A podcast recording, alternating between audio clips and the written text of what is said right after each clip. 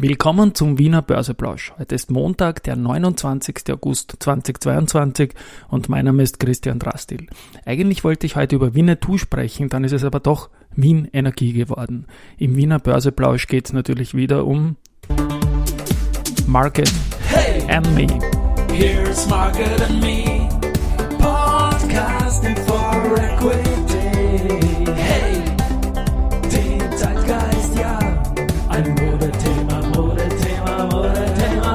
Ja, die Börse als Modethema und die Augustfolgen des Wiener Börseplausch sind präsentiert von Wiener Berger und Börsenwerte Verlag. Ja, Wiener Berger, Wien Energie. Ich werde dann den, den großen Hauptpunkt äh, über die Wien Energie sprechen. Wir machen ein bisschen eine Wien Energiewoche. Ich möchte da ein bisschen rein recherchieren in die Energiebörsen und auch ein bisschen zusammenfassen, was halt der Status quo des Wissens ist. Gestern am Abend ist ja die Meldung von einer gewissen Schieflage gekommen. Aber schauen wir zuerst kurz einmal auf den Markt. Es ist jetzt 11.34 Uhr, als ich das hier einspreche. Und der ATX, der steht bei 6.119 Punkten, ist doch ein Minus von 1,7 Prozent zu Freitag. Und auch der Freitag war schon schwach. Auf der Verliererseite haben wir heute die großen Gewinner der vergangenen Wochen eigentlich, nämlich Frequentis und Verbund mit jeweils minus 4,6 Prozent. Beim Verbund ist es sicherlich so, dass ähm, jetzt die europäischen Diskussionen über die Energiepreise unter Umständen ein bisschen drücken könnten. Dafür sollten Gesamtmarkt und die großen äh, Unternehmen, die Energie brauchen, ein bisschen unterstützen. Tut es aber nicht. Auf der Gewinnerseite haben wir die Do Co mit plus 2,7%, Warenbex mit plus 2% und die Lenzing mit plus 1,1%. Ja, heute ist zugleich auch noch der 34. Jahrestag des All-Time Lows im DAX und 11.000 äh, plötzlich 1152,38 Punkte notierte der DAX an diesem 29. August im Jahr 1988. Schauen wir kurz zu den Nachrichten. SIMO hat gute Ergebnisse im ersten Halbjahr, konnte quasi die gesamte Erlöse im Vergleich zum Vorjahr von 91,1 auf 119,6 Millionen steigern. Man probiert jetzt ein bisschen auch zu äh, deinvestieren, also Desinvestitionsmöglichkeiten werden geprüft, weil die Preise jetzt schon langsam stagnieren. Äh, Analysten gefällt das Ergebnis sehr gut. Man sieht eine gute Umsatzentwicklung und die Jahresziele zu erreichen. Da ist die SIMO auf einem guten Weg. Wie gesagt, momentan ist das alles durch das Angebot der CPI Property aus Tschechien ein bisschen äh, Frozen, was die Börse betrifft natürlich. Frozen wäre natürlich auch wieder so ein Stichwort für die Wien Energie und die ganze Energiebranche, da wäre Frozen nur schön. Aber da spielt halt eher das Gegenteil davon, nämlich nicht F wie Frozen, sondern V wie Wohler. Nochmal kurz weiter bei V wie Valneva. Die haben weitere positive Phase 3 Ergebnisse für den Covid-Impfstoff VLA 2001. Der ist in Österreich ja zugelassen, aber fürs Boostern ist noch ein bisschen unklar. Ich würde mich gern mit dem Stück dann boostern lassen, wenn es denn erlaubt werden würde. Äh, Grossatec hat Aktienkäufe gemacht und zwar wieder äh, wurden mehr als 168.000 Aktien von der Contron gekauft, der ehemaligen S&D. Kurs um die 15 Euro, wie aus den entsprechenden Veröffentlichungen hervorgeht. Und Research, äh, da hat Raiffeisen Research das Hold für Frequentis bestätigt. Mit dem Kursziel geht man von 28 auf 33 Euro nach oben. Kepler Chevreux hat Halten Verbund bestätigt. Das Kursziel wird von 95 auf 100 Euro erhöht.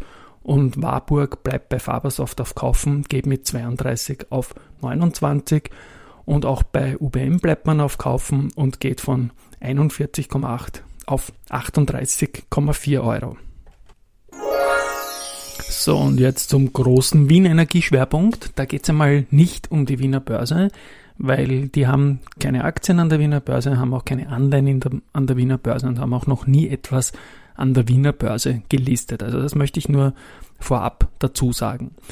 Da sind eben gestern die Nachrichten einer Schieflage gekommen und für mich ist jetzt die große Frage, ob es nur unter Anführungszeichen um einen Margin Call geht oder um eine toxische Position, die mehr ist als nur ein Hedge.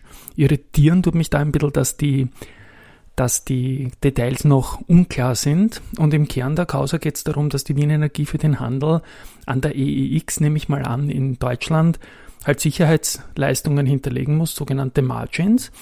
Und die sind jetzt unvorsehen, unvorhergesehen angestiegen. Das kennt man, das kennt man auch von Aktienmärkten. Wenn die Märkte stärker schwanken, dann steigt die Volatilität und dann steigt auch die Anforderung an die Geldsicherheitsleistung an die Margin. Und das hat auch der, der Wiener Wirtschaftsstadtrat, der Peter Hanke, gestern gesagt gegenüber dem ORF. Und weil diese Margin höher wird, muss man mehr Geld hinterlegen und das hat die Wien Energie momentan nicht und die Stadt Wien hat schon ausgeholfen und jetzt geht es halt um noch mehr Geld. Dazu vielleicht ein kleiner Schwenk in die Vergangenheit. Die äh, Wien Energie hat im Jahr 2020 ein tolles Ergebnis gehabt und hat beim EBIT von äh, um 74 60 Prozent, glaube ich, waren das damals, auf 385 Euro zulegen können. Und damals hat man das damit begründet, äh, dass die Auflösung einer Drohverlustrückstellung, das ist nichts anderes als eine Margin für ein ausländisches Strombezugsrecht äh, und einen Clean Spark Spread zurückzuführen ist. Also sowas hat man höchstwahrscheinlich schon einmal gehabt, das hat belastet, äh, musste es rückgestellt werden und konnte dann auch wieder aufgelöst werden, was in späteren Perioden zu einem guten Ergebnis geführt hat. Und Spark Spreads sind jetzt seit einem Jahr an der EX in Deutschland, also eine Tochter oder eine Beteiligung der deutschen Börse. Es halten auch der Verbund, dann die Energieallianz und die EVM Beteiligungen, also so eine europäische Geschichte. Und die haben äh, im ersten Quartal 2021 Erdgas-Futures eingesetzt. Und das ist jetzt auch das Problem. Da kann man quasi äh, mit diesen Futures den Handel von Preisunterschieden ermöglichen, nämlich zwischen den Gas-Futures und den Strom-Futures, die es schon länger gegeben hat. Und sowas nennt man Spark Spreads und das ist auch offenbar das Problem, das es gegeben hat. Also in der Wiener Strombörse und der EXA gibt es zum Beispiel solche Futures gar nicht und das dürfte quasi in Deutschland gehandelt sein. Und grundsätzlich ist es eine gute Sache, weil es eine Brücke zwischen Strom- und Gasderivaten schafft und man das äh, Gaskraftwerk damit quasi raushätschen kann. Wenn jetzt aber die ganze Geschichte so wie jetzt in der, in der Volatilität einfach explodiert, dann braucht es eben diese Margin Calls, diese Geldsicherheitsleistungen und dann kann es natürlich äh, sehr, sehr teuer werden, was die Sicherheiten betrifft. Und Uniper in Deutschland, eine große Geschichte, hat auch so einen Margin Call bekommen und damals ist dann Fortum eingesprungen und danach auch der Staat Deutschland. Also da gibt es sicherlich ein bisschen inhaltliche Parallelen, aber ich hoffe, dass es nicht die gleiche negative Dynamik wie in Deutschland aufnehmen wird und dass es einfach wirklich unter Anführungszeichen nur um einen brutalen Margin Call geht, als Energiehändler und Einkäufer auch, äh, den die Wien Energie jetzt bestätigen muss. Es gibt Zeitungen, die spekulieren, dass man sich auch fair spekuliert hat, dass man da quasi ein bisschen ein spekulatives Element reingenommen hat, aber das ist nicht bestätigt und ich gehe jetzt mal von einem reinen Margin Call aus. Gut, ich werde in den nächsten Tagen weiterhin was bringen zu, äh, zur Wien Energie. Das Thema interessiert mich, auch als reinkippen ein bisschen in die Energiemärkte. Und ja, morgen wird es dazu bereits mehr geben. Und für heute sage ich mal Tschüss und Baba. Und schauen wir mal. Vielleicht wird alles gut. Tschüss.